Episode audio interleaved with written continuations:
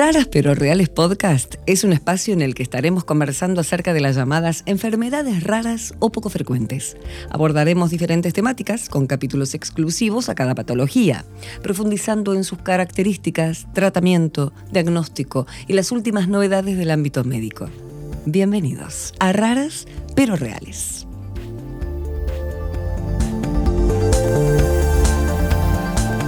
Buenas, bienvenidos a un nuevo episodio. Soy Karin Cohen y hoy los estaré acompañando para conocer juntos una historia en primera persona sobre una de las llamadas enfermedades raras. Hoy está Ricardo Montenegro con nosotros, que es ingeniero, oriundo de Santiago del Estero y paciente Goyer tipo 3. ¿Qué tal Ricardo? ¿Cómo va? Muy bien, ¿qué tal Karin? Un placer, un placer. Eh, enfermedad poco frecuente. En algún momento de la vida empieza Empieza tal vez con una dolencia y pasa un tiempo largo hasta que uno recibe el diagnóstico en general en las enfermedades poco frecuentes. ¿Cómo fue en tu caso, Ricardo? ¿Cuál fue ese primer síntoma? Mi primer síntoma fue cuando, haciendo natación con la familia, comencé a sentir dolores en el hombro. En principio supuse que podría ser porque esforcé demasiado en alguna abrazada a veces mm, hacíamos pequeñas como competencias eh, dentro del agua y dije, bueno, habré forzado mucho más allá del límite y me quedó ese dolor. Acudí al médico y después de muchos estudios, en principio dijeron que era tendinosis. Y después de hacer resonancias, tomografías, me dijeron que era la enfermedad de Paget, una enfermedad que se caracteriza por eh, eh, que el hueso se descascara, se, desmigaja y después se vuelve a reconstituir solo. y todo eso conlleva un poco de dolor y, por supuesto, inflamación.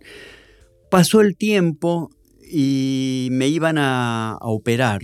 Entonces fui a, ver para hacer el prequirúrgico y la doctora, la hematóloga, descubre que tengo muchas menos plaquetas de las que habitualmente se debe tener. El mínimo es 150 mil y yo tenía eh, cerca de 60, 70 mil mm, plaquetas por milímetros cúbicos, como la caracteriza. En ese momento, vos además del dolor, cuando se descubre que tenías tanto menos plaquetas, ¿en qué otras partes del cuerpo se mostraba eh, si es que había otro síntoma, conociendo ya que a una deficiencia concreta había?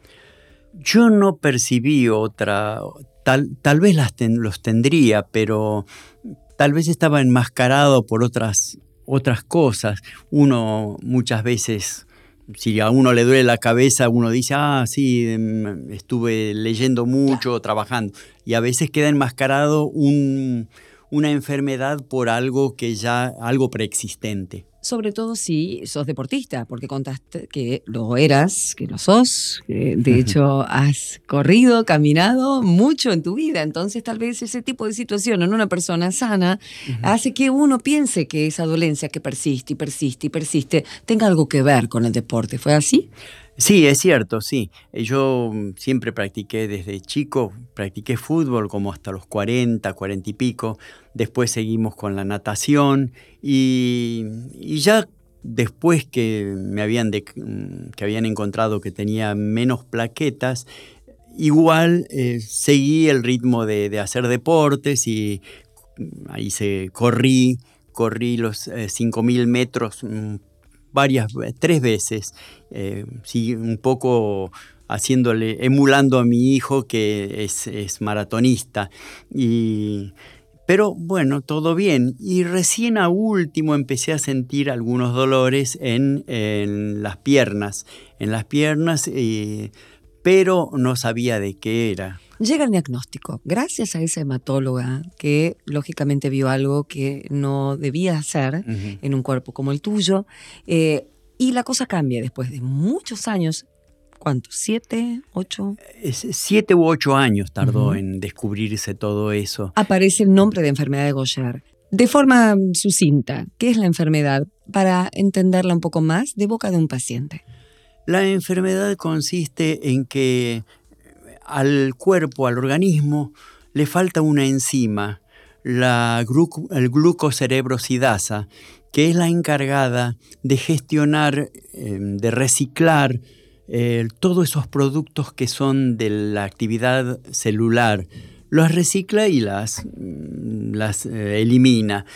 En el caso de los que tenemos un defecto en esa, en esa enzima, lo que sucede es que no alcanza a reciclar. Entonces, esas enzimas es la enzima. Eh, lo que recicla en realidad es al, los lípidos que se generan en el trabajo de la célula. Y esos lípidos se van acumulando primero en el hueso, también en el vaso y en el hígado, agrandándolos, también en la médula y en el cerebro.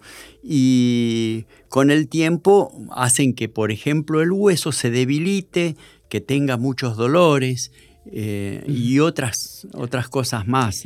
Que tal vez mucha gente los tiene y tal vez no los diagnostican como corresponde porque se cree que la vejez está asociada a dolor y a enfermedad. Cuando no necesariamente, si bien el cuerpo envejece, pero cuando se tiene una enfermedad poco frecuente y ya diagnosticada, Ricardo, ¿cómo se toma emocionalmente saber que tenés algo que no tiene cura y, que tenés que inyectarte cada 15 días, al menos por ahora? Bueno, en primer lugar, eh, era informarnos. Uno se informa y, busca y se hace, se hace asesorar en ver qué es lo que, implica esa enfermedad. Hay enfermedades y enfermedades. Eh, mm. Hay gente que sufre... Eh, hay gente que un simple resfrío la puede matar. Hay otros, otras enfermedades que son muy graves y que sin embargo pueden ser mitigadas o, pasar más levemente por el organismo humano.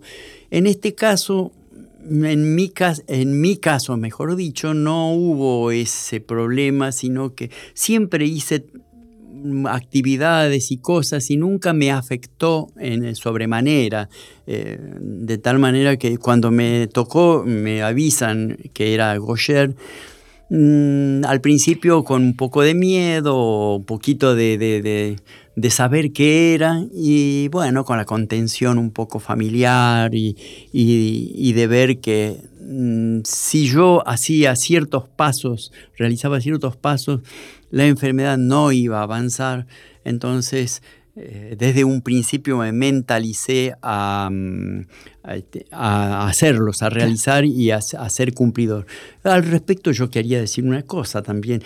Desde, desde chico siempre me, gustó eh, conocer mi cuerpo, eh, tratar de ver los límites, límites no malos, sino decir, bueno, yo de, de niño sufría mucho, por ejemplo, mm, lo que decimos, sufría del hígado.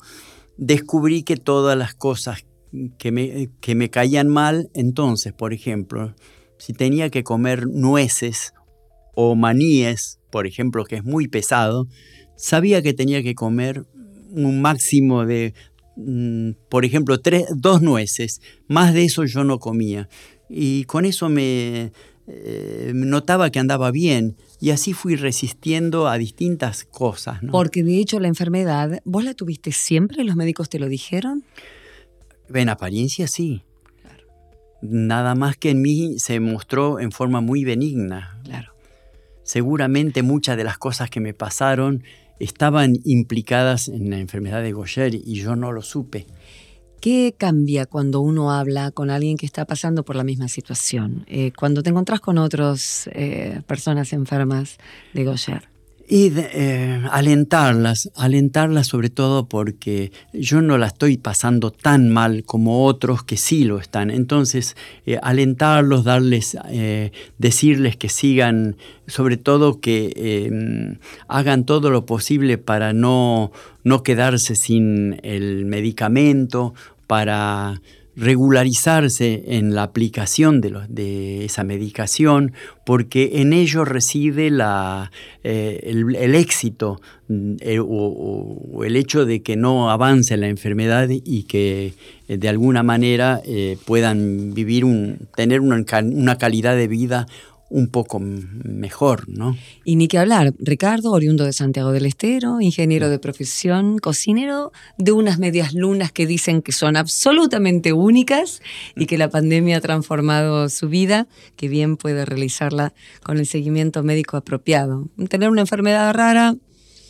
y seguir con la vida, ¿no, Ricardo? Efectivamente, sí. Es, es eh, la vida, eh, o uno puede avanzar hasta donde nos deja la vida. Y si nos deja, sigamos adelante. Gracias, Ricardo.